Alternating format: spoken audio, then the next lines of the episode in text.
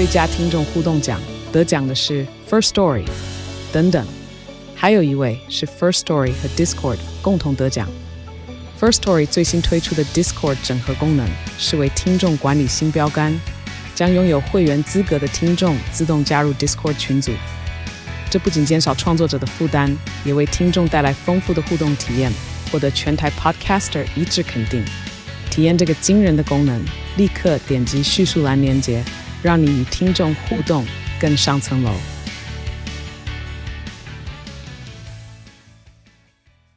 欢迎收听《给幕后一道十八赖》，我是戴尔大叔，我是 DJ 咖啡糖贤玲。这个是一个轻松又有料的职人访谈节目，也有跟贤玲的各种闲聊与分享。如果你是第一次收听《误入丛林》的新听众，请在各大 Podcast 平台订阅关注我们，以后每集都要来听。如果你是长期支持我们的铁粉、金粉、银粉，还是螺蛳粉的十八生们，记得听完这一集呢，就去 Apple Podcast 给五星写留言，每集都留，都给五星也没关系哦。当然也要跟身边的亲朋好友推荐一下我们啦，看到他就问他说：“你有在听十八赖吗？”问到他做梦梦游都会怕啦。你们每个小动作都是让十八赖继续走下去的强大动力哦。拜托拜托，爱你哦，Love you。十八赖报报。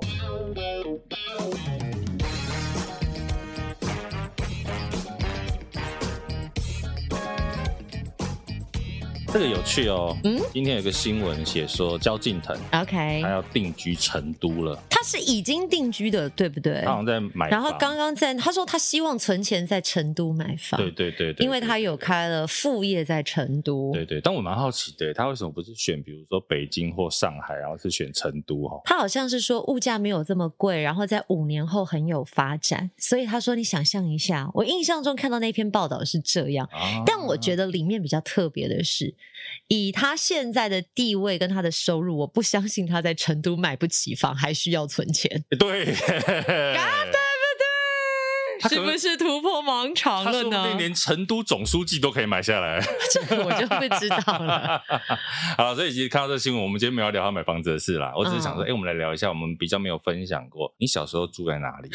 台北市，你一直都是台北市，对不对？对，我以前天龙人，我以前住在瑞安街啊。嗯后面就住吴宗宪，就是他那时候被爆出 有老婆小孩的那个瑞安街。所以你那时候有看到很多媒体在那附近跑？有啊，真的哦。那时候想说，哦，谁是吴宗宪？住在我家后面巷子口。几岁的时候？那时候你几岁？很小吧，我那时候好像国小还国中，我严格忘了。有这么小？但是我印象中就是那时候，因为瑞安街住了吴宗宪，声名大噪。嗯。殊不知，我要是没记错的话，是不是九令蔡依林现在也买在瑞安街？我不知道哎、欸。瑞安街后来盖了很多的豪宅，所以你一直都在台北市哎、欸。是我从小就是住在台北市。就大安区。那你会 坐火车吗？我第一次坐火车好像是我大学开始接主持。天哪！后来那个地方可能就是买不到任何的容易到达的地方的，不知道是机票还是什么，就坐了第一次火车。欸、真的，我觉得这个，我真的，我真的不会坐火车，我真的很就是有点丢脸。以台北市人来讲，真的坐捷运的机会比坐火车多很多，对不对？对。所以如果你看你大学的时候还没有做主持的话，你可能连火车都不会有机会坐。是啊，因为我要去哪个地方需要搭火车哦，oh, 除非要去什么花莲。花莲现在因为有普悠玛嘛，两个小时。我也是现在长大之后才有坐火车，而且唯一会坐到的地点就是花莲。以前台东还不会哦，因为 台东要坐五个小时。台东的话，你应该会坐飞机。坐飞机。大家看这个天龙人真的是过得很开心。台东花莲以前我们就是自强号啊，现在台东很多人，像我前几年去兰屿，我也是乖乖的坐火车坐到台东啊。完了，我必须要摇头。我我我去台东，目前都是搭车。而你是去工作还是去玩？我去台东都是去工作，好像没有玩的时候去那边。但是我曾经有坐火车坐去台东，是因为去主持跨年买不到台东的机票。嗯，我试过坐，那是那复兴号还是什么？从早上五五点钟上了火车，到中午吧十点左右才到台东，我坐了五六个小时。所以我听 告诉自己，我再也不要搭火车去台东。我对不起大家，因为我觉得那个路程太消耗体力了。也是啦，其实坐这么久的车真的很累。除非我今天就是沿途站站下，有地方去就去玩。可是如果我今天是要工作，我在一台交通工具上面待那么久，其实对我后续的工作能量，我觉得是有影响的。那如果说像什么新竹、台中、台南、高雄、嘉义、云林，现在都有高铁啊。哎，那小时候没有啊？你小时候不会去这些外县市吗？我真的是标准的台巴松。我在大学以前其实是很少去外县市的。哇塞，我完全就是待在台北市的人。为什么啊？你比如没有，因为阿公阿妈他也不会带你去那些地方啊。哦，人家比较不会带你出去玩。嗯，我我从小生活就是在台北市台巴怂。我是我现在从事这个工作才出去外面拍拍照。嗯，所以我很以前很喜欢去外地工作。啊，因为反而像出去玩的感觉。对，就是厂商给你钱，让你住饭店，怎么这么世俗啊？有交通工具，哎，干嘛不出去玩啊？跟你比起来，我就住过很多地方哎。你住哪里？但我没有住过台北市啊。如果住宿舍算的话，有的呀，在木栅的时候算住宿舍，住台北市。哦。可是像我小时候，我小时候很常搬家，非常常搬家。为什么？因为家人工作的关系吗？对对对，我本来一开始，我记得我出生，我第一个印象是住在新店。新店。对，然后后来因为爸爸工作的关系，然后我们就去宜兰，所以我的幼稚园跟小学到小学三年级是在宜兰。哦。对，所以以前那个小时候小朋友的时候，我妈都会带我们去那个头城海水浴场。哇，嗯、现在平常假日要去好可怕哦，光雪隧塞死你了。那时候不会，现在去那边那边就去踏踏浪啊，踩踩沙啊，还不错。所以其实我对宜兰一直有一种特别的情怀哦，对，还不错的一个地方。相较之下，我真的是很俗诶，连宜兰好像都是我大学跟同学去玩，那时候也不是搭火车，搭的是客运。啊，格马兰对，嗯，因为其实大家有没有发现，你去宜兰可能搭火车或者是客运是最快，因为像雪穗那个客运有专属自己可以走的通道，在假日，所以他们不会被塞车。可是反观你看，一般轿车走的地方就是挤沙丁鱼啊。我记得我前几年跟朋友去宜兰玩，然后礼拜天大概傍晚要回来，四点五点出发，要从民宿回来，回到台北大概九点。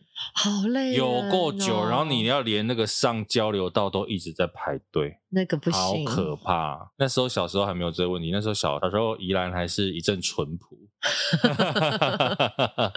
而且我那时候小时候住宜兰的时候很有趣，是我本来其实不太会讲台语。嗯，那那时候因为有一些亲戚他们住宜兰嘛，然后他们听到我讲话，因为我我是爸爸是外省人，妈妈是台湾人，嗯。以前所谓的偶尔韩籍，妈妈那边的亲戚就会说啊，台湾人不要攻台语。哦，所以我的台语，你知道我以前在宜兰念幼稚园的时候啊，听不懂其他小朋友在说什么。因为宜兰的小朋友都说台语，懂。然后后来是到宜兰念了幼稚园，我在幼稚园学台语，小朋友学语言超快，那个熏陶。所以幸好我有去宜兰住过一阵子，我我才是有双声道这样，才可以什么都讲，什么都聊。对啊，然后后来好像小学三年级之后才回到台北。那你台北那时候住哪？回来台北之后，先回新店又住了一阵子。哦，所以我在新店好像念什么双双双城国小，我我我光国小就住三间呢。我不是住三间啊，念三间。念三间。对，然后。可是你这样会不会有点遗憾？就是每个同学的联系都是短短的两年，两年，两年。会会会。那一搬家可能就断了联系。对啊，因为我大概三年级去第二个学校，然后五年级吧就又转学，转去树林的国小这样。你还记得你那时候的心情吗？哦，我记得我有一次，就是第二间转到第三间学校的时候，离开的那一天，我觉得很惆怅。一个小五的学生，嗯，看着窗外车子移动，然后这个窗外移动的树木啊、电线杆，然后你在思念第二间学校的妹，不是妹子啦，同，同学们。你很烦哎！我一阵感动的时候，突然啊，想念那个妹子，我 就笑出来。以前小时候很三八啊，我不知道你有没有这种过，你会不会把班上的女同学排序，喜欢的顺序？好像有诶、欸，你有没有？你有排男生对不对？一定有啊。对呀、啊，然后你就会开始，嗯，从第一名开始回想，然后第二名、第三名，后来真的落泪了。以上算过的都不是我的，对对，都都是都是别人的，都是浮云。对啊，所以其实我们，我记得那一次我印象很深刻，脑袋有那个画面，就是在车子里面，然后你在想。好像还有一点点落泪吧？会吧，就默默默的落泪，这样你在思思念你的同学们。因为我光想到说，哎，以前一二年级要离开原来的班级，换到下一个班级的时候，就会有点难过啊。包括了可能老师你要说拜拜，然后你熟悉的好朋友没有跟你分在同一班，然后可能跟你分在同一班的是你讨厌的人，就会很生气。你说到这个，我小时候，你知道我们以前小时候有一阵子军教片很流行，有没有？哦、报告班长啊，大头兵系列啊。我记得我国小的时候有一次在那个跟家人一起看大头兵，那个是喜剧嘛，明明就很好笑。嗯，你知道我那大头兵我看到哭诶，为什么？因为他们最后要就是退伍，嗯，要分开了。要离开军营了，然后我就偷偷跑回房间哭。哎，等一下，你不知道他们那个是喜极而泣吗？妈呀，我终于可以离开这里了。现在懂了没？懂了，懂了，懂了，懂了。当完兵之后就懂了。对啊，可是其实那个很，我觉得小时候对这种分别，你有就开始有这种感觉了。懂。对啊，然后后来回台北之后。诶，树林住一住，后来是家里终于在新庄买房子，回龙那边买了房子，所以你就是落脚在新庄。对对对，不然我小时候真的超常在搬家的。但你现在落脚过住过这么多地方啊，真的有朝一日再再让你选择，比如说你要选择自产，你会选哪里？自产？我们先撇除买不买得起的情况下，应该讲说，现在我在新庄有房子嘛，嗯，现在住新庄，然后新庄是自己的房子。可是如果你说自产，真的比较老了，我觉得宜兰真的还不错，退休宅的概念。对对对对对，因为你买一个，诶，这个两层楼的，因为像我们以前在宜兰有一次有一度就是住在那种两层楼的平房里面，啊，上下楼都你的。哦，对啊，洗澡还在外面哦，那很有趣。我记得那个格局是我们的厕所，楼上的厕所是在要推出一个纱门，像在一个阳台的地方。不会是那种温泉宅吧？没有，你打开就泡温泉，然后看星星、看月亮，没那么好，没那么好。然后厕所就在外面。我有一次，所以其实它是通外面的啊。我有一次在我们二楼的厕所里面，嗯。待了大概半个小时，不敢出声音，都没有动。为什么？因为那时候小朋友，我看到一只很大的拉牙啊，它就在那个浴缸的上面，你就知道我们要走进浴缸才能 shower 洗澡嘛。它就在浴缸上面。我小时候很怕蜘蛛，它长得不可爱啊。你很怕你洗到一半它掉下来啊。然后呢，你知道，可能身为一个男生吧，我现在回想自己小时候，你又不敢叫，对不对？你想说他可能等下就走了。就他死不走，他在那边一下就待了很久很久很久。后来呢，我妈可能就在楼下想说，奇怪，上去上去这么久，这个人怎么没声没息？后来可能是我自己也觉得受不了了，然后我就大叫吧。然后后来他们才来帮我把那个拉拉牙弄走。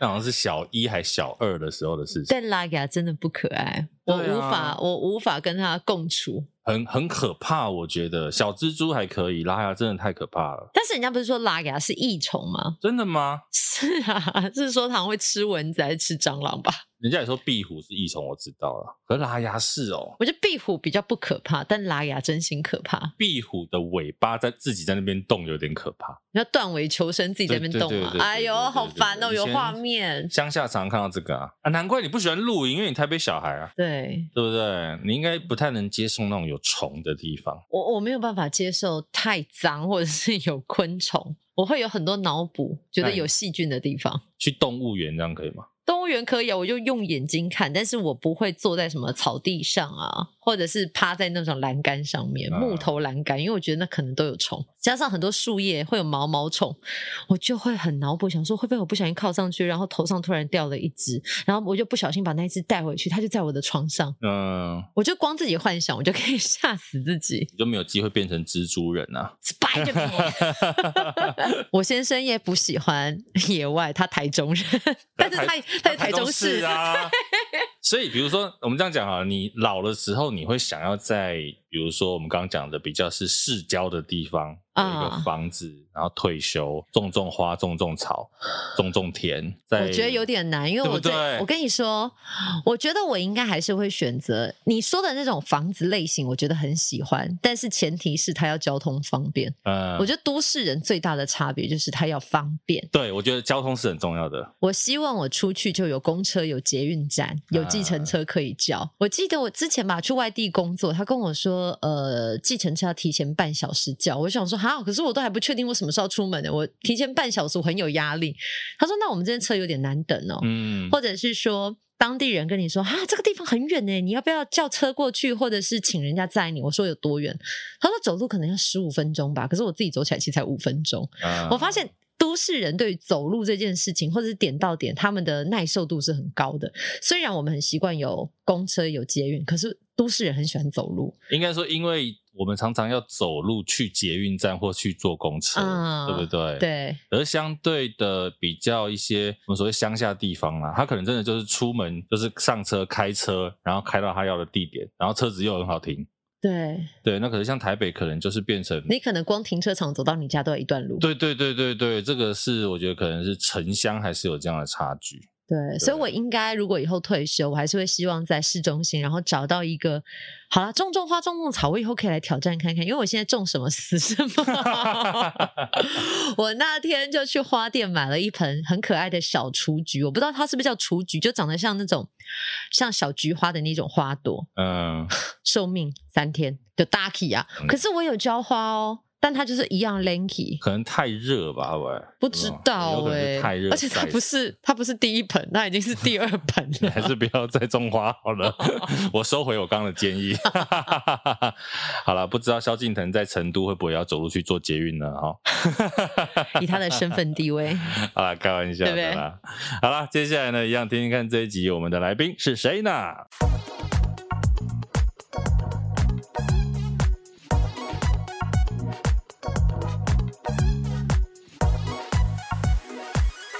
我只在想，今天好像不能乱得罪来宾，毕竟他是有底子的人。怕他给你一些奇怪的动作吗？不是，我就觉得说他们会不会有那种内功，然后手一出，我就被打翻了。我觉得你那个比较像是奇异博士会有的内容哦，因为我觉得很特别的一个角色的存在。我们常听到导演，有可能很多人不知道，其实在后面有一个工作，还有叫做动作导演。对，他就是只负责动作。什么样子的动作？导演，你要不要自己说？他可能不知道开始。哎，我有发现导演忽然进入到一个冥想世界，就是在跟您说话。哦，原来是我。他很认真，他很认真的在看我们的房纲，不知道说其实我们房纲都写写而已。我没有要照着上面就对了。你知道我们人生都是参考用。我们有时候会聊一些很奇怪的事情。嗯哼。只有他。比如说你昨天宵夜吃什么？啊，这是今天聊天的内容，对不对？帮助你放松，帮助你放松。好好好，可以可以。你记得你早餐吃什么吗？哎，我已经忘了。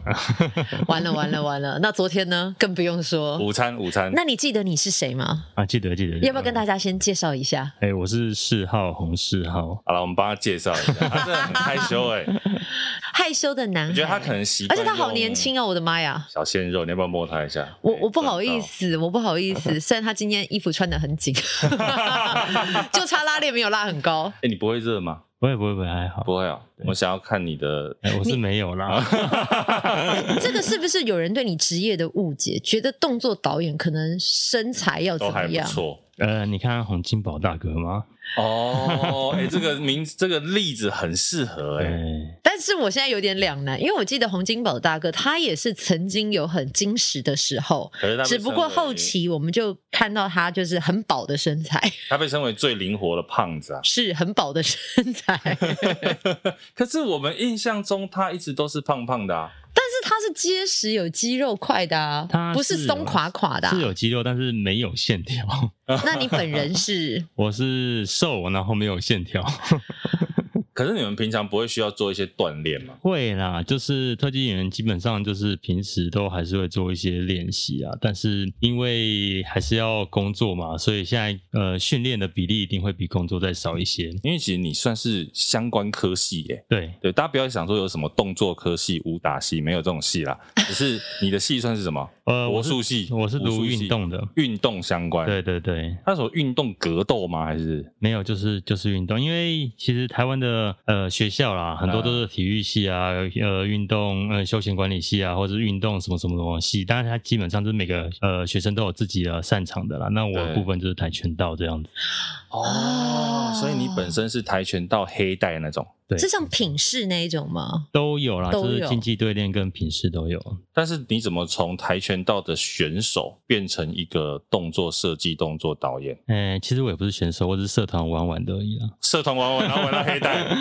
对对对，嗯，主要是因为那时候大学，然后老师在，就是大家会关心我们毕业要做什么事情。我自己没想那么多啦。然后那时候开始实习或者是一些模拟的面试，我就在想说，我到底可以做什么？嗯，那我那时候跟高中很喜欢李小龙，哦，对，我很喜欢看动作片，然后我就联想到，哎，我喜欢动作片，那我想知道动作片怎么拍的，然后在李小龙周边或成龙周边被打的那些人是谁，才发现哦，那是很专业的特技演员。真的，你想知道周边被打的人是谁？对，没错，好酷哦。可是你不觉得其实这个角度很棒吗？嗯、我们每次在动作片啊或者电影上，我们只看得到英雄，可是英雄背后还有谁？杂鱼们。哎，也不能这样说，你真的是通常会 会被称为杂鱼吧？对，没错，杂鱼。对。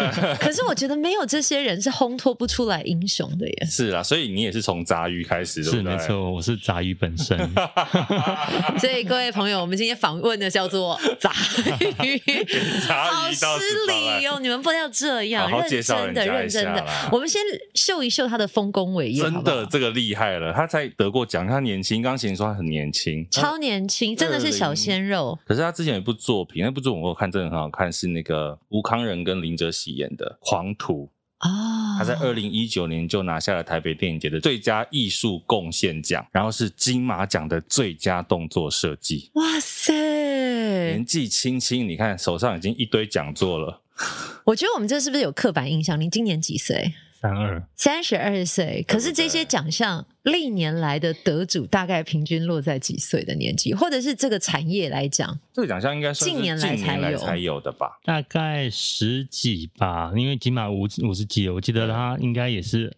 三十几届还是二十几届才有的，才有人关注到。这就还没讲完了，他的丰功伟业。再来，二零二一年下半场那个打篮球那部电影，啊、对他也是得到了台北电影节的杰出技术奖。去年我跟你讲，不讲得奖，他光去年金马他自己就入围两部，哪两部？自己跟自己竞赛，嗯，鬼扯跟气魂。哇，自己跟自己比赛感觉怎么样？嗯。就手心手背都是肉，你到底要他怎么讲？就看喜欢哪一部片喽。那你喜欢哪一部片？你现在要好好讲。我都喜欢，我都喜欢。呃，在一般的片当中，给你们的空间大吗？要真的要看，因为一部片它的动作场面在呃拍的过程，应该说在开发的过程就就会知道哦，我这部是动作片，嗯，那我就会很。制片人啊，导演就会很把资源跟能量放在动作戏上。那、啊、如果今天我是爱情片，有英雄救美啊，那我们意识到了就好了，我不需要把它做到跟哦香港的动作片一样哦。因为你讲这个，我想到其实，在看那个四号的资料的时候啊，嗯、它里面其实当然，比如说很多像是比如说角头类啦，或者是江湖无难事这种，你就想到里面有动作戏的。啊、可是比如说像是。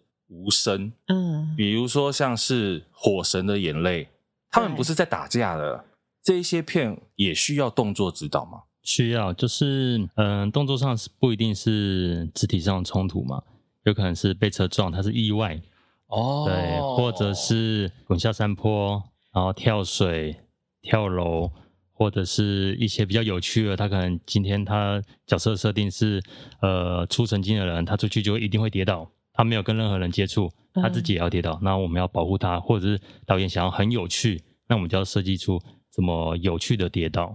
所以撞车、跳海、跳楼、跌倒都是你的事。就是举凡所有危险的举动都跟动作设计有关。那为什么要设计？除了画面好看之外，应该有一个很重要的元素，是因为需要安全吧？对对，安全非常的重要，几乎都会先以安全的。呃，为一个基准，然后再去先看它的效果。嗯、对，因为如果你让效果效果做优先的话，那就肯定会受伤。比如你刚刚讲撞车，今天假设有一个角色他需要发生一场车祸被车撞，你这边会有哪些事情要做，或注意哪些事？然后你要设计什么？一定会先知道到底啊、呃，我们被什么车撞？因为剧剧本里面设定嘛，他可能是什么什么角色，他需要是什么车子？那么先评估到底是什么车子需要被撞。那再来是看到底要在什么地方撞，uh, 然后我们需不需要替身？哦对，呃，还有就是我们要看撞出来的效果要如何，因为我们撞车的电影应该都看过，可能会滚到引擎盖上，或者滚过车子，uh, 或者是撞到后飞出去，所以它的效果不同，有不同的撞法这样子。哎，但那个程度，我刚刚脑中其实真的有画面，就是我们以前有看过，可能是比较搞笑的，就是撞了之后。然后那个人弹很远，嗯、但现实世界上真的会这样吗？再来是你刚刚说翻到那个引擎盖，然后翻上去，哎，又在咚咚咚滚下来，这好像又是一种。那一种是翻翻了，因为车速很快，可能他就从引擎盖飞到车顶，再从后车厢滚下来。七百万种撞车的方式，好可怕哦！但对于一般观众看了就是看了，但对于你们的差异在哪里？嗯，就是一样是效果啊，因为剧情里会呃那个人到底要不要被撞死？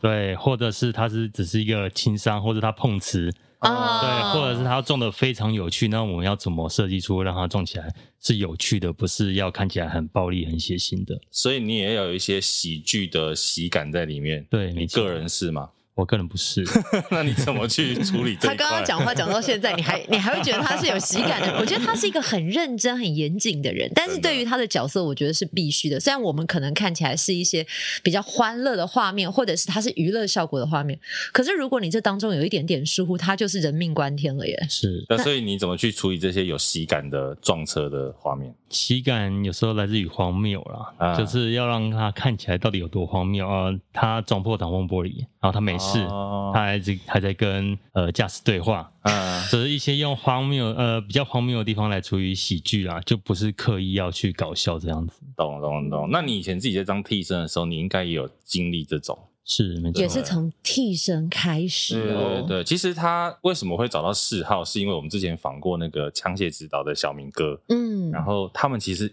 应该是在痞子英雄一起认识，对，对不对？对。一起你看痞子英雄造就了多少台湾动作戏的幕后工作人员？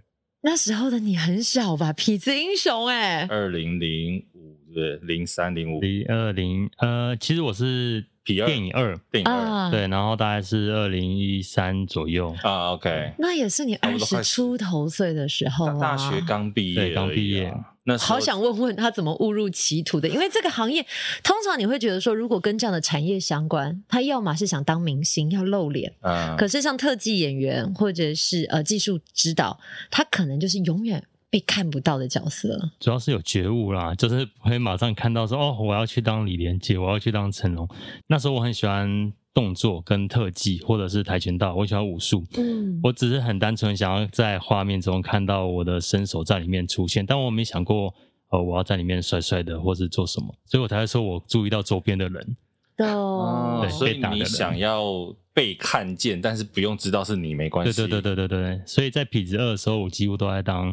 替身，嗯，而且那时候也才刚入行，因为其实要做到周边的武行，你还是要会一些表演的基础。但因为那时候我才刚入行，嗯、我只要做够动作的表演就好，我不需要还要顾到表情的表演这样子。对、嗯，刚刚讲了一个很关键的词叫武行，其实这个词我们以前都是听到什么成家班。香港的电影才会有五行这个词。台湾早期真的有五行吗？台还是只有五百块便当的林业？台湾其实一直一直一直都有，就是因为其实五行这个词是从戏曲，不管是歌仔戏、啊、京剧或是什么越剧之类，里面都有五行。那以前台湾。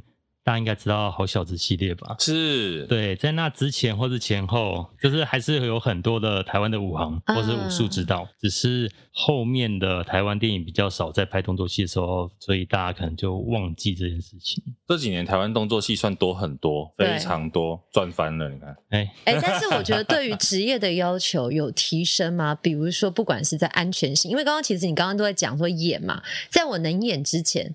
呃，对于想要从事像你这样的角色的人，你会给他们什么建议？比如说，你第一个打的动作要漂亮，那是一件事。可是防护呢？至少你不会在表演完自己受伤了吧？对，就是安全这件事情很重要，因为在尤其是动作戏，因为如果你在做肢体肢体冲突，有相对的情绪在，你会很容易不注意到一些危险的事情。所以我们很常帮演员一定要帮他上手脚的护具。因为他可能一个激动，那可能两个人手肘撞在一起，那就受伤了。啊，不会被拍到吗？嗯，就拍到啊。导演会觉得很真实，哇，都真叫哎，很痛哎。丢给后制去修，是不是？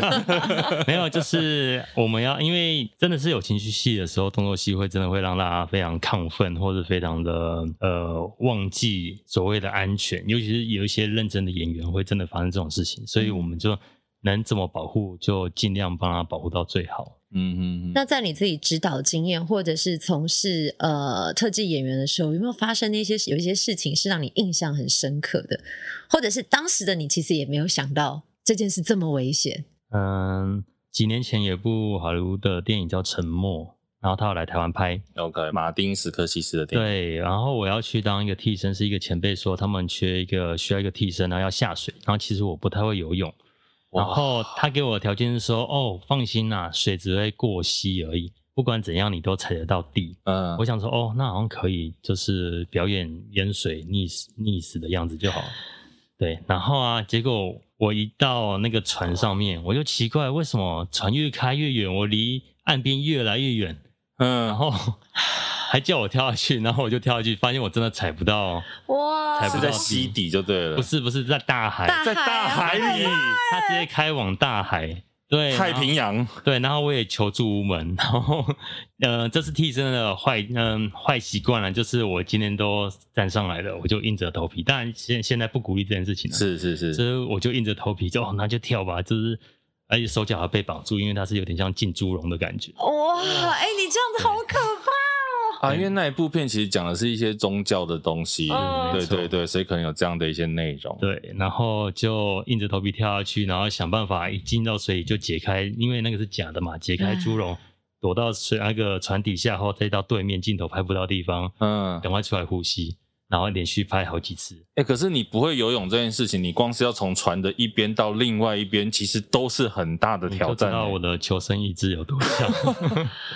哇！你那时候有觉得就是那个跑马灯跑过去吗？有，就是对，然后也超紧张的，就是我到底能不能撑这么久这样？那我问一句，有保险吗？肯定是有保险的，但是台，你确定是保在你身上吗？应该是啦，应该是。如果是好莱坞制作，可能是应该有啦。对对对对对对对。但台湾没有针对动作特技人员的专属的保险，所以你们保也是保，比如说电影的意外险而已。对对对，就是一般的工作人员的拍摄的意外险这样。这个所以每一次表演都是拿命去拼诶，因为那些保险。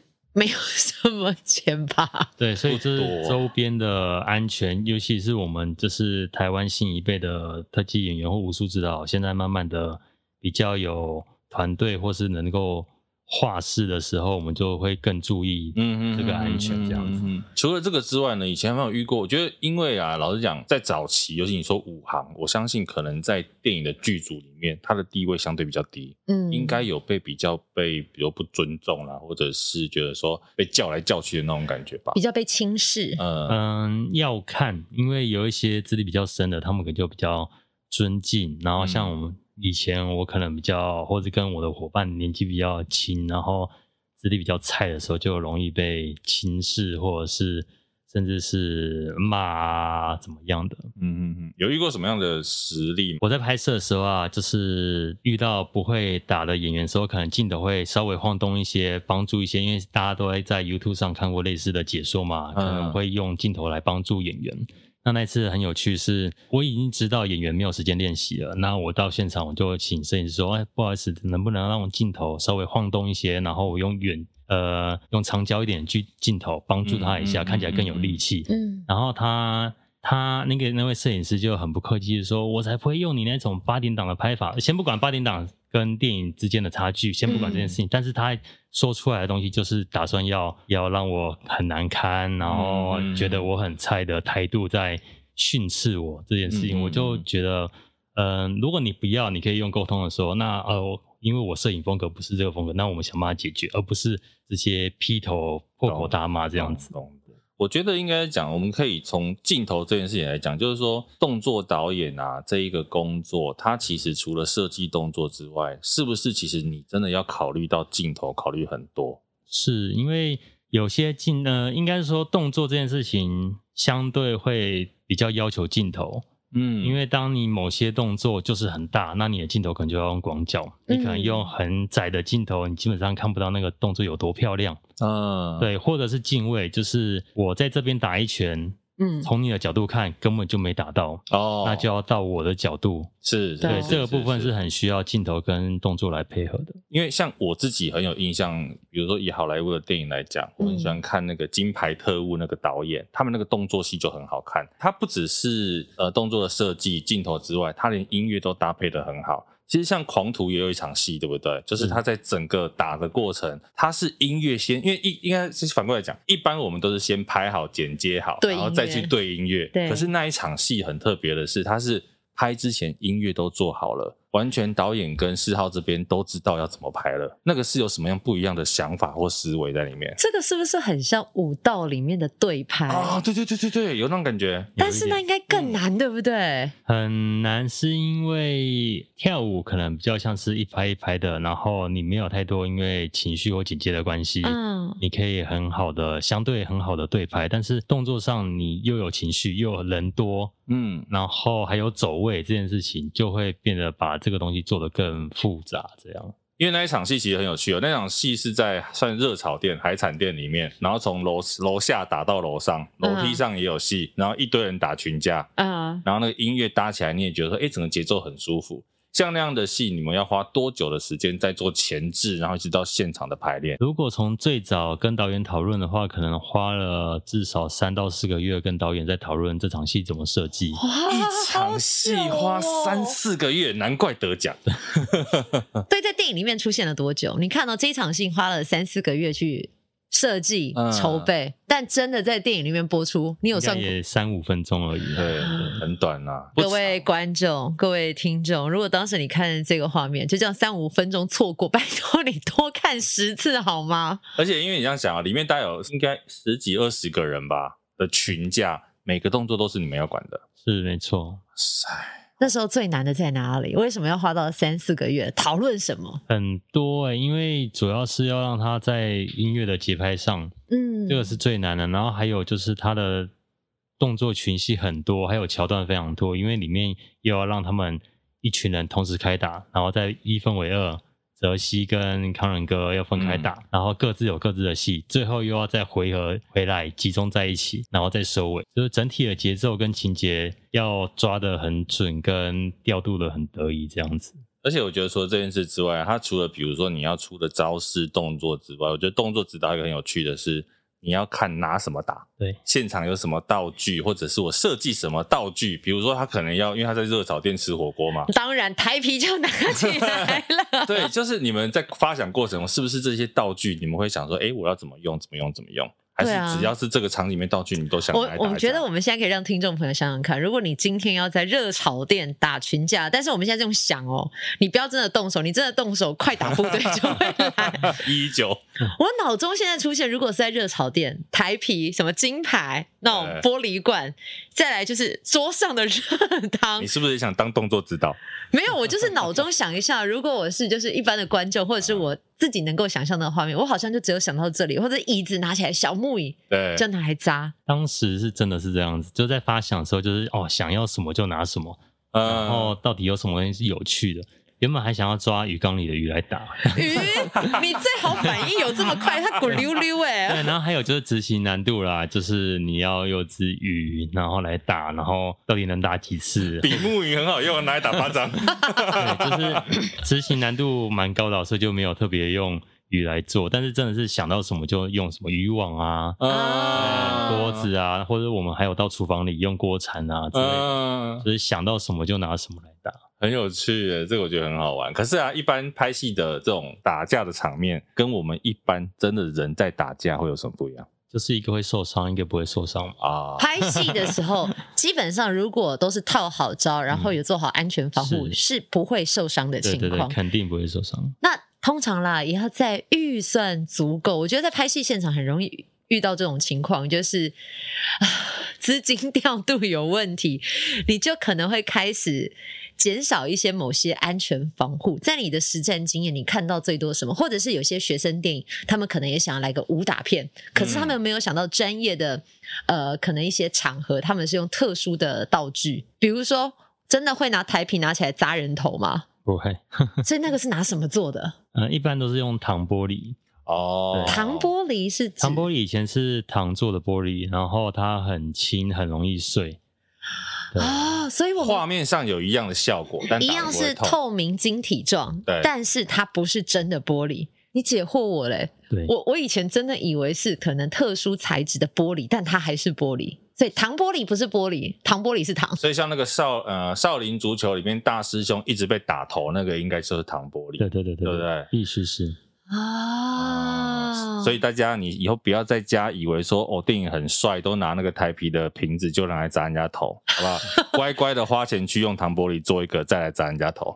还有没有人问过你比较特殊的什么道具啊？就是可能我们一般以为真的是在日常唾手可得，殊不知那都是特殊材质。嗯，比如说像糖玻璃这个，是我真的不知道。或者说你有没有还拿过什么奇怪的东西揍人的？黄图那时候设计一个要拿瓦斯桶来打。瓦斯桶，就、哦、是火锅店那种小的瓦斯桶啊，姜母鸭专用，对对对对，泡茶的那种。对，那当然也是要做特道啊，就是重点要轻，然后要相对软，但是又不能太软，因为打到人身上就整个弹走了。对，没错。然后还有用椅子铁椅啊，对，但是狂徒那只比较有趣，但是也剪进去了，大家可以去看，就是那个铁椅有点做太软，一砸下去直接啪。软烂在地上，但是我们看完之后觉得很好笑，但是还是剪进去了，因为我们只有那个镜头，大家可以去抓一下。下次我在二刷的时候可以注意一下这一颗镜头。哇，我们今天可以看到很多不同的画面，很酷啊！可是我觉得除了打架之外，还有一个很重要的就是，比如一些爆破、飞车，刚刚讲撞车，以飞车，因为台湾现在拍飞车的算有，但没有到那么多。但台湾哪里可以拍这样特殊场景的地方啊？赛车场吗？还是封路？哦、基本上都是封路，封路拍，因为它相对危险的。地方会比较多，嗯，对，都是封路拍摄。可是如果是要飞车的话，那个成本是不是要抓很高？这就是近几年我们只有一部《叱咤风云》的。对对对对对，《叱咤风云》去年也有入围金嘛。对对，所以其实那个费用还是太高，对不对？相对高很多啦，对啊，所以大家机会把大场面放在动作戏上面，然后飞车戏就会相对减少非常多。我好奇，现在在台湾从事这样子特技演员，或者是像你一样的角色。技术指导、动作指导的人大概有多少？因为我们都知道演员有演员工会，嗯，各式的专业人才都有工会。可是像你们的角色，是不是也算比较少一点人数？在大概三年前，在三年前蛮少的。然后这几年、这三年内，越来越多比较年轻的动作指导成立了团队，所以在台湾现在算蛮多的哦，至少至少有五六个团队。这还是指团队哦。如果你是说个人的动作指导，其实也是不少。嗯哼，哎、欸，你们需要去考一些什么证照吗？比如说，因为你们可能有一些高空或者是什么的，有没有一些就是专业认证的证照？有些人会特别去考高空作业，然后有些人可能会去考一些可能攀树的，因为它也是绳索的运用。嗯哼，对。但是如果你单讲专门 for 影视或者是动作特技上的，目前没有啊这个证照的考试。这样，咚咚咚。我突然好奇了，你刚刚讲到高空吗？你自己水里面有去过了，高空呢？爬过一零一，呃，是没那个会被抓走吧？是不是？前几天不是有一个跑酷的新闻，他去爬那个松烟成品，徒手爬到十四楼，嗯，然后就被抓走了。水里有趣了嘛？那高空呢？或者是说有哪些你觉得自己看过可能国外的电影有挑战试过？到杜拜去爬一下。我记得李连杰有部电影，我忘记叫什么了。然后他好像在一个大楼里，然后徒手从最高层降到中间还是哪个地方？大楼的这种高空特技是想挑战一下，因为它是蛮蛮特别的。然后在台湾应该基本上不会看到的。可能也不会准，对对对，有可能，啊、对对有可能，对。哎，目前台湾的一零一有提供拍摄吗？好像目前没看过，对不对？目前没看过。但如果说要以高楼来讲，除了高雄的那个八五，对不对？八五对，好像有拍过电影，但是好像也没有说真的在楼体做什么特殊的。嗯，我印象中《痞子英雄一》有在八五大楼做准备垂降的样子，但听说他们不是真的切开来的，对，他分开来做，但我不确定是不是有在八五。真的，真的下来，咚咚咚。其实讲到高空这个，可以讲到，我觉得那个在动作或者是特技里面，还有一个就是吊钢丝。我们以前小时候都会看那个真的吊钢丝飞来飞去。呃，业界叫做威亚啦，威亚是，对不对？应该也是从香港那边过来的一个名词，没错。吊这个东西，先问一个比较基础的，对于演员来讲，是不是真的很不舒服啊？男生来讲，还还没有想问你，男生来讲，其实男女生都很不舒服啊，真的哈、哦。因为我要穿威亚衣，然后它的原理就是不让你掉下去嘛。对、嗯，那它因为在你的两腿中间有一条带子，因为如果你只有束腰的话，可能坐久了就会一直往下滑，啊，会这样整个人这样通过去这样。对，然后他就要帮你像包肉粽一样，前后左右全部都包到最紧。以防你掉下去这样子。你掉过最久的掉了多久？呃，一整天吧。那会吐吧？在那绑那么久，然后切切切。你大腿那边会有勒痕吗？会，真的会哈。那有没有什么安全防护？比如说你知道垫什么安全垫啊之类的？我 基本上都一定会垫，但是因为勒久了，就像我刚才说，他就把你当肉粽在绑，嗯，所以你只要一个放松就很危险，所以从头到尾都是勒紧。就算你有呃一个护具在那边，但它也是勒紧的状态。哎，可是现在我们什么戏还会需要吊钢丝？因为我们以前听过，就比如说武侠戏、古装，对武侠，他们比较感觉飞来飞去的。嘿，那现在有什么会需要吊钢丝的？时装有吗？有，现在钢丝比较像辅助型的，可能是他现在很多就是要演一些跳楼的戏哦，对，他站在大楼的周边，那我们可能要保护他哦，对，要不然就很危险，你不能真的跳嘛。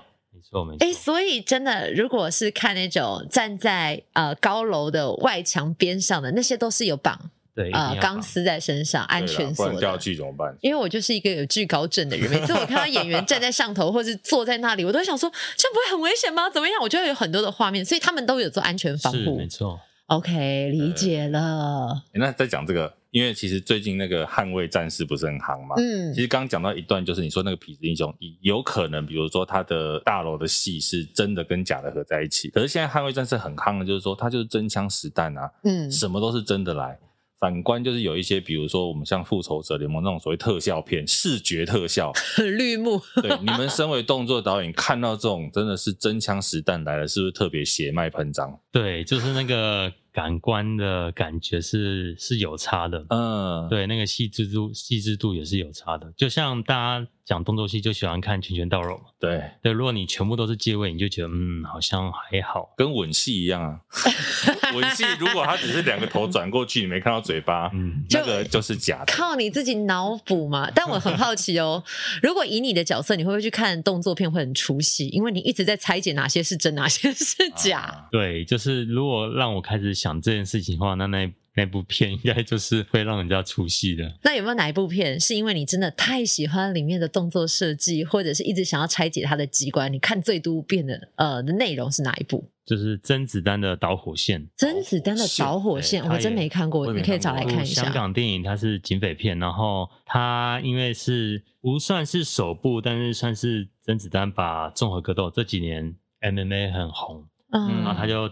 把综合格斗结合在他的动作电影里面，然后那部片被动作圈或者是综合格斗圈奉为一个教科书的电影。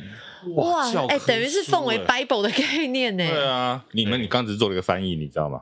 哎、欸，我我没有我没有，哎、欸，我是 Bible 是圣经，他说的是教科书，好不好？我讲的是不一样的东西，就是你会觉得哇，它可能会变成一个指标。香港对于台湾的动作戏真的影响非常深远，对不对？没错没错，还影响了哪些地方啊？大家因为早期都看香港的动作片，但是我们都被误导了，就是我们都觉得香港电影可以这样做，我们为什么不行？殊不知人家是怎么样。啊、影响的话，应该基本上动作上的动作特技是百分之百影响任何层面，像刚才说的钢丝，甚至飞车，嗯，或是打斗风格，全部都有影响，这是有影响的。然后再来就是刚才有提到说，为什么他们可以，我们不行这件事情，就是我也是到了。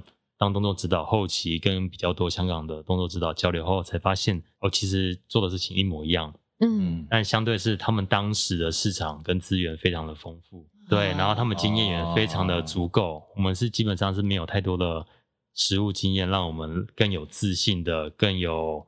呃，掌控度的去完成动作戏这件事情，所以我们进步的速度非常缓慢。嗯。其实我突然想到一个问题，就是说，他现在因为其实，在拍电影里面有有一个名词叫做场面调度，就你除了镜头之外，你要怎么调度这个场面？就是有的时候像像这种大场面的戏，不管你说是武打，或者是比如说像火神他在救火这些画面来讲，其实你的工作几乎已经像导演了，对不对？对，就是。牵涉的层面会蛮广的，包括斯卡罗也是，嗯，对，因为他有蛮多场戏是大堆头的人在调度，然后要什么时候往前冲，你往前冲到底要找谁去打，嗯，然后该打到哪边去，然后镜头很广，你该做到什么时候，或是你要做到什么效果，嗯嗯，这些全部都要跟。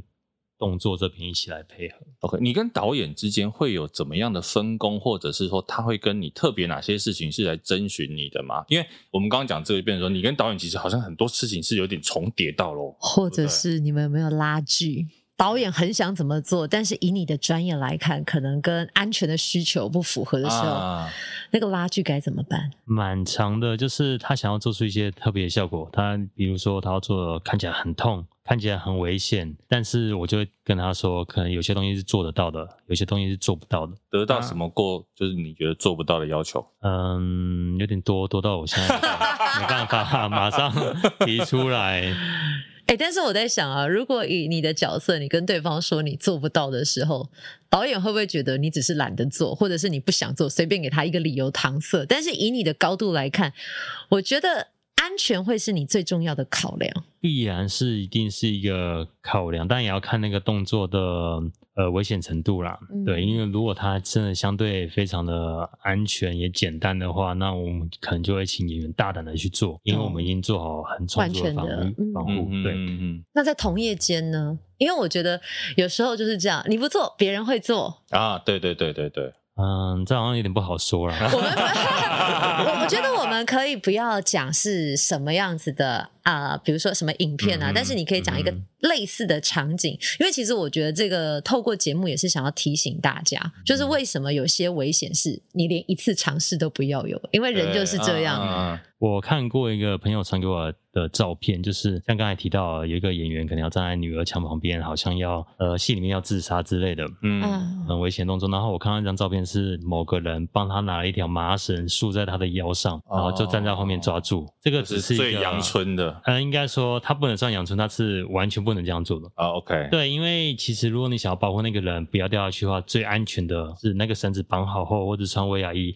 往绳子要往上走，那就百分之百绝对不会掉下去。啊、绳子要往上走，就是你要提着拎着，而不是它掉下去，你只是把它拉着出这样而已。那条绳子是往上走，哦、而且还有一个我乱说，可能有吊臂，嗯、或者是我们讲 OK，一个横梁吊住的，嗯、就代表构。对它绝对不会掉下去，它还可以把脚伸起来，就像吊钢丝一样，嗯，它漂浮起来了，那这是最安全的。但如果当你一个人抓着，他的腰，那那个人跌倒，重力加速，后面那个也会跟着。你到底要放手还是跟他一起下去？咚咚咚！哎，你可以当做做。不是，哎，而且他用的是麻绳，麻绳有多粗，手手的力气，而且人坠下去，重力加速度，你那个一一溜噜噜噜噜噜，就两个可能会一起死。哎，是的，是的，这非常危险。天哪！我的确应该说，台湾这几年拍这种戏越来越多，我觉得整个产业啦，这个圈子其实对这件事情的关注度也有在提高，这是一件好事。关注度有在提高，但真的有这样做吗？因为我曾经看我另外一个朋友，他是演员，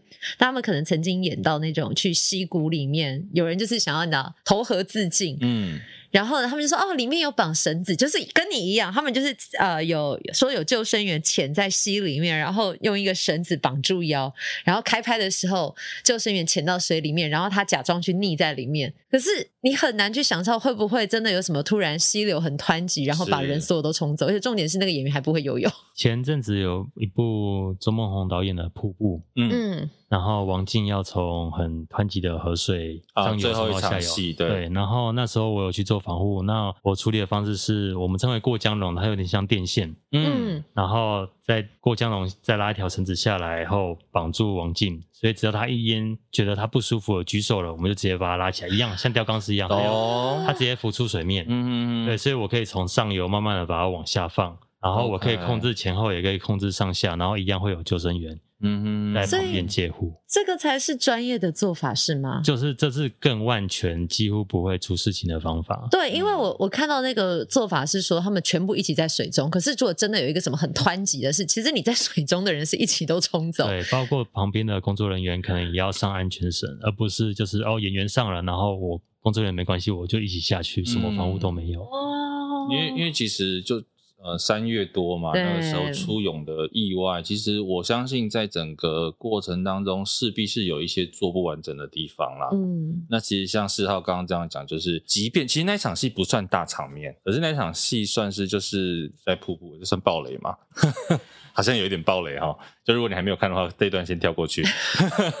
就那一段戏就是王静她最后要被冲走的那一段，嗯、所以你们是你说的过江龙是在河岸的两边。对，都已经有安全绳对的这个结构在这边，没错。这件事情就变成所有人都安心，演员自己去做这个表演的时候，他可以很放心的在表演这件事情上，他不用顾自己的安全，他可以很专注的在演出。对，因为而且我觉得像四号自己有经验，他也曾经在水里，对不对？差一点就。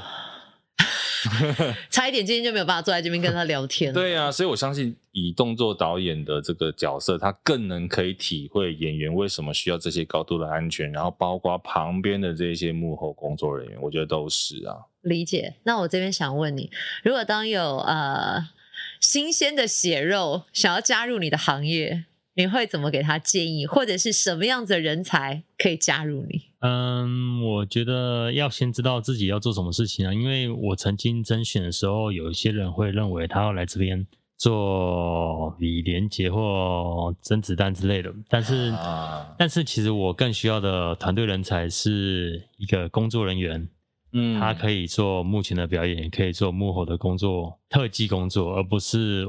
他一来，我就要把他培养成李连杰，功夫巨星。对，因为连连成龙都是从武行慢慢做起的嘛。啊、对，对对。所以这件事情只是时间问题，但是你要现在把你当下的事情做好，而不是你才刚进来这边你就想着你要到什么地方去做什么事情。嗯，呃，这个部分会比较不实际，不能说不可取，有梦最美嘛。但是你不能这么的不实际，心态上的调试啦，对对对对对。那一个专业的特技演员培训需要多久？比如说他有没有一些基础的基本功要苦练多久？可能有一定的基本素质，你才会让他上场。呃，我觉得要看个人呢，因为基本上协调好是必然的，但是你对于表演这件事情，呃，惧不惧怕跟喜不喜爱？因为像我就很讨厌在镜头前面，所以我很适合当替身嘛。对，因为我不需要表演，也看不到我的脸，但我可以把动作表演做得很好。嗯。但是如果你要做武行，像成龙周边很多武行是很出名的，像卢卢慧光或火星老师，所以你要不怕镜头，你才能才能来做特技演员。嗯哼，这个是很重要。然后有些人他他就是天生很外向。然后协调也好，嗯，那他可能要成为特技演员的时候，速度会特别快，对，因为他适应能力很好，这样子。嗯，那你们要做哪一些训练吗？假设比如说今天一个新人，他可能哦身体还不错，然后他就觉得来做替身演员，或者是他想要进到这个动作团队，或者是他会需要哪些专业？对，需要哪些专业，或者是你们的呃这些专业的伙伴，大多都是从哪些科系的同学？比如说体育系，你刚刚就知道嘛，嗯，或者是一些什么国术系啊，基本上他一定要会一一项。运动，而且非常拿手。像我团队就有一个女生，她是游泳跟篮球，她跟格斗跟武术完全不相干。嗯嗯。那因为她协调很好，然后她有专门的运动项目，那我就可以把她带来培训。那当然，平常大家不会去练跳楼跟撞车嘛，没有撞车戏嘛，对，所以我只有到进来团队之后，我才能对他训练这些事情。哎、欸，等一下，那你刚刚说撞车系要怎么训练呢？你要去哪里找一台车？今天你的工作就两个小时跳三次楼，这样吗？会吓死吧、欸？真的是这样子？真的假的？对，就是、你还说他不幽默，他心房打开了。认真啦，因为我今年过年结束，我就把我的特技演员工作室的特技演员全部招过来，来我们来练撞车。对，但是当然我们要做慢的嘛，是是，是，对，我们跟他讲技巧，然后车速很慢，从五。哦，十十五，我慢慢加，让它慢慢的适应。什么在什么时候可以做出滚到车子上面，很安全的下来啊？然后也要知道他哦，我怎么我怎么去接触到车子，怎么落地，然后我该穿什么护具来防护，这样子。哇，其实应该说平常的课程，它就有点像是在彩排。对，嗯，他就是在练习怎么被车撞，这也算是一个很特别的练习耶。你们有没有在练习的过程当中吓坏了隔壁的路人？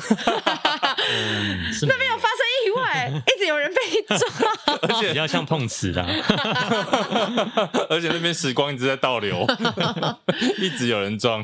哎、欸，我要举手发问一件事情，像你们除了自己本身在从事可能这样的特技的项目之外，有没有教导哪一些演员，他们可能在套招，你觉得他很有天分呢？或者是在跟这些演员互动，你觉得自己呃也很有成就的？很多诶、欸，像那时候拍《狂徒》的时候，我就觉得跟泽西还有康仁哥合作的时候，蛮蛮、嗯、舒服跟顺畅的，因为他们对于动作的敏锐度很好，协调也很好，嗯，然后很快就知道我跟导演要什么东西，那我排练完东西都是到到位，这个我对都是到位的，我觉得这个这个这个状况合作起来就非常的舒服，然后也很有成就感。他们在上这种呃表演这种戏之前。会需要经过哪些训练吗？因为台湾的演员对于动作戏的拍摄经验相对很少，对，所以都会让他从很基础，可能我要先学会护身导法啊，什么东西？护身导法？哎，那个是不是跟学那个什么空手道还是怎么样？就是你导要有一定的保护。讲一下对护身导法怎么导？对，因为护身导法是柔道跟柔术的特殊的动作，就是要告诉你被摔的时候你要怎么保护自己。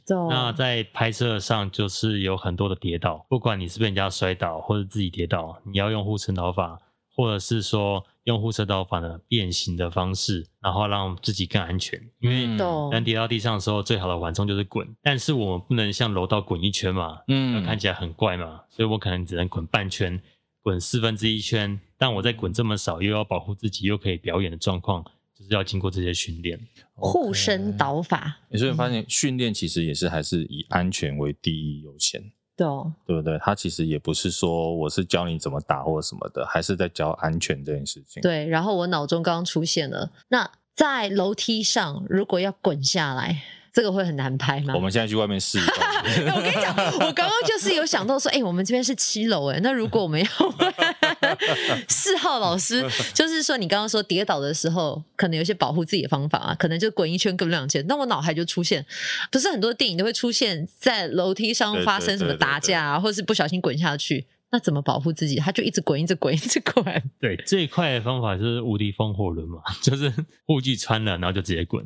啊，这是最快的方法。对，而且有时候可能要靠镜头闪。对，没错。那这主要这个方法还是否替身啊？哦，对，因为他知道技巧跟他的肌肉量比较大，对，再加上护具，他就知道要怎么闪避他的头，哦，就不会危就不会危险。那如果真的想要像有些导演就很喜欢看演员本人去做，对，那那该怎么办？那就是我们需要做有质感的保护的楼梯。对，哦，楼梯也是假的。对，他可能是用泡棉或者海绵保护了，嗯，然后让演员真的去滚，但还是要穿护具这样子。但肉眼基本上透过镜头是看不出来的。对，什么？你们都在欺骗我们这些观众？懂了，学到了，学安全还是最重要的。台湾有比较不爱用替身的演员吗？因为像我们知道阿汤哥就不爱用替身嘛。基本上我目前遇到的演员都很喜欢想要自己做。真的哦，对，但是就是通常我们都会跟制片还有导演一起评估哦，他后面的动作量还很大，嗯，那这个有危险性的，我们还是先不要做，因为像泽西在拍狂徒的时候，他在废车场其实有撞破一片超大玻璃，他其实很想要自己做，他超想要自己做，嗯，但是。我们真的会担心他会受伤，虽然虽然也是糖玻璃，对，但是我们还是担心他受伤，所以他后面有很多动作戏，我们就说哦，没关系，这个动作我知道你做得到，但是我们还是以替替身为主。嗯，对。那我就要问了，有没有替身翻船过？因为通常要 one take，对不对？你不可能准备太多次的机会，因为都想到用专业替身了，但有没有替身翻船？啊、比如说，就那么一片玻璃。但他没有撞好，或者是摄影班里就是刚好没拍到，应该是有发生过，但是我不记得。但是都是一些比较刁钻的。假设我今天撞呃挡风玻璃，嗯，然后其实我想要撞中间，哦，但因为车子过来的速度快，然后它又要闪，所以它可能会撞到偏左边、偏右边。哦，啊，那但他可能不影响剧情，只是导演想象的是中间，然后好吧，那你撞旁边，那我们就用旁边的话，因为没有第二台车了。不是最漂亮的画面啦，但可但是可接受。对。可是如果当导演跟你说，哈，我以为你会撞中间的时候，我觉得对特技演员心也很伤吧。所以我刚刚讲到那个，就是像比如说你说像泽西想要自己上这件事情，啊，对，我觉得我们可以有一个观点，就是说，其实好像替身演员是一个很好的存在哦。就是以前我们都会想说啊，那都找替身拍，就觉得这演员不专业，或你都没有自己上。可是其实反过来想，替身演员其实非常重要诶，因为他可以保护。演员之外，它可以让你整个拍戏的过程非常顺利，让你的画面更完美。对啊，而且动作可能更漂亮。是啊，对不对？是不是？所以其实不要，大家以后不要说啊，那个都是替身，替身也有好看的，啊，对不对？我们像这一位，而且他好斯文哦，真的完全跟你的职业联想不起来。应该很多人都这样说吧？你平常在片场也是这样讲话吗？呃，我平常在片场不怎么讲话，所以我们今天是让他说了人生最多的话吗？对，所以所以他也有去弄无声啊，所以他现在眼睛是你们到底访完了没？我要打完收工喽。们很难得可以让他讲那么多话也不错，因为他平常都是用手啊，用肢体在呈现啊，对不对？懂。好，我觉得今天很满足哎，解了你很多惑，对不对？对，解了我很多惑。然后我真的很好笑，我脑中还在想，哎，请问一下，做了一个糖玻璃的酒瓶要花多少钱？你以后就改叫咖啡糖玻璃。因为我真的很好奇，糖玻璃一个酒瓶贵吗？其实蛮贵。以前也听说，因为我没有经过那个年代，真以前真的是用糖做的，糖浆做的，嗯、但是后来已经不用糖了。但好像还是有一点成分啊，嗯，所以现在的糖玻璃就别想要吃它了，它不是真的是糖做的。你怎么知道？我想问可不可以吃？我刚刚正想问说，哎，那是不是你知道每年四月一号不就有愚人节吗？那想说，哎，好像可以结合一下，蛮有趣的，而且重点是你打完还可以 捡起来吃。回去等你老公。其实我刚刚就是这么想，但是我觉得好像很荒唐。然后重点是四号老师直接就戳破，哎，现在那个不是可以吃的。呃，你要愚人节就拿一个酒瓶，然后在你老公这边发神经，一直敲自己，所以很开心。好了，今天谢谢四号，我觉得可以聊了，我觉得听到一些不同的面相啊，嗯、就是说我们其实这节目本来就是这样嘛，聊很多一些幕后的工作，特别的我们没听过的东西。所以呢，如果其实你对这个动作导演啊，你有兴趣的话，其实可以上四号他们的粉专哦，有很多幕后的影片，我觉得大家可以去看一看。要不要帮我们介绍一下？我们脸书是 For Action 四号动作影像工作室。对，IG 也是一样，大家可以看一下，因为它的名字就很特别嘛。其实刚刚坐下之前，我们就先聊过，它的“四”是那个像那个“日”在一个“镇”，对对对。然后“号”也是很难写的“号”。然后它的工作室叫做“四号”，就是大写国字的“四”跟几号的“号”，就是很容易到底是四号还是四号呢？对对对，我们要补充这一段，是因为我怕大家打他的名字去找不到，找不到他工作室。OK，对，就是粉砖是四号，一二三四的四号，细核细核，老细核对对吧？细河导细核，粉砖是四号动作影像工作室。谢谢四号老师，谢谢四号，谢谢，拜拜。